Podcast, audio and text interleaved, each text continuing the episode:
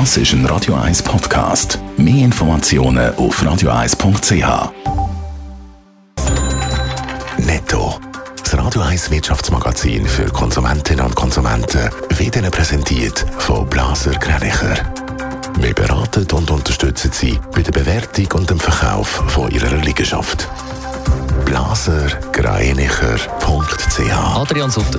Der internationale Währungsfonds IWF gewährt der Ukraine einen Notkredit in der Höhe von 1,4 Milliarden Dollar.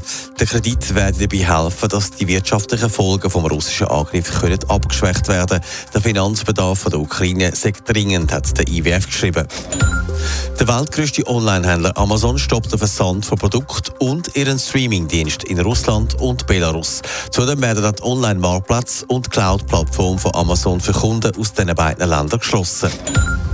Trotz dem verregneten Corona-Sommer haben die Hütten vom Schweizer Alpenclub SAC im vergangenen Jahr 20% mehr Übernachtungen verzeichnet.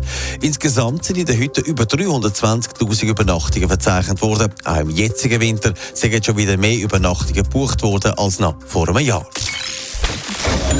Es gibt ein paar Sachen, die von der Corona-Pandemie geblieben sind, die man durchaus schätzt und viele als positiv empfinden. Zum Beispiel, dass man auch den Sommer in den Restaurant mehr Platz hat verrissen.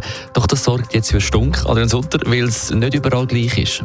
Die Stadt Zürcher Restaurant die dürfen auch diesen Sommer ihre Tischli grossräumig ausstellen. Der Stadtrat hat gestern die Ausnahmebewilligung für Boulevard-Cafés verlängert. Ganz zur Freude natürlich von den Gastrobetreibern, aber auch von vielen Gästen. Auch Umfragen haben gezeigt, dass das Angebot beliebt ist bei der Bevölkerung.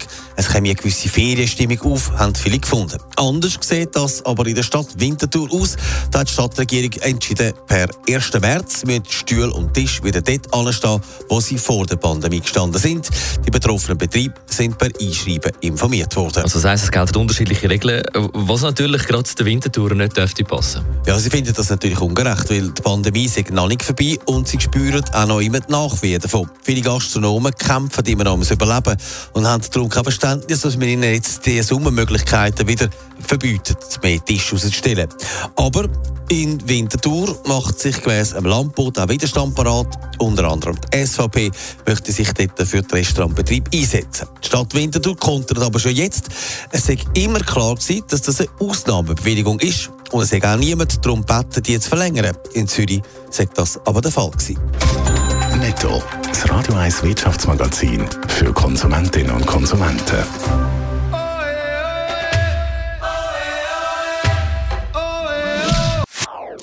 Das ist ein Radio 1 Podcast. Mehr Informationen auf radio1.ch.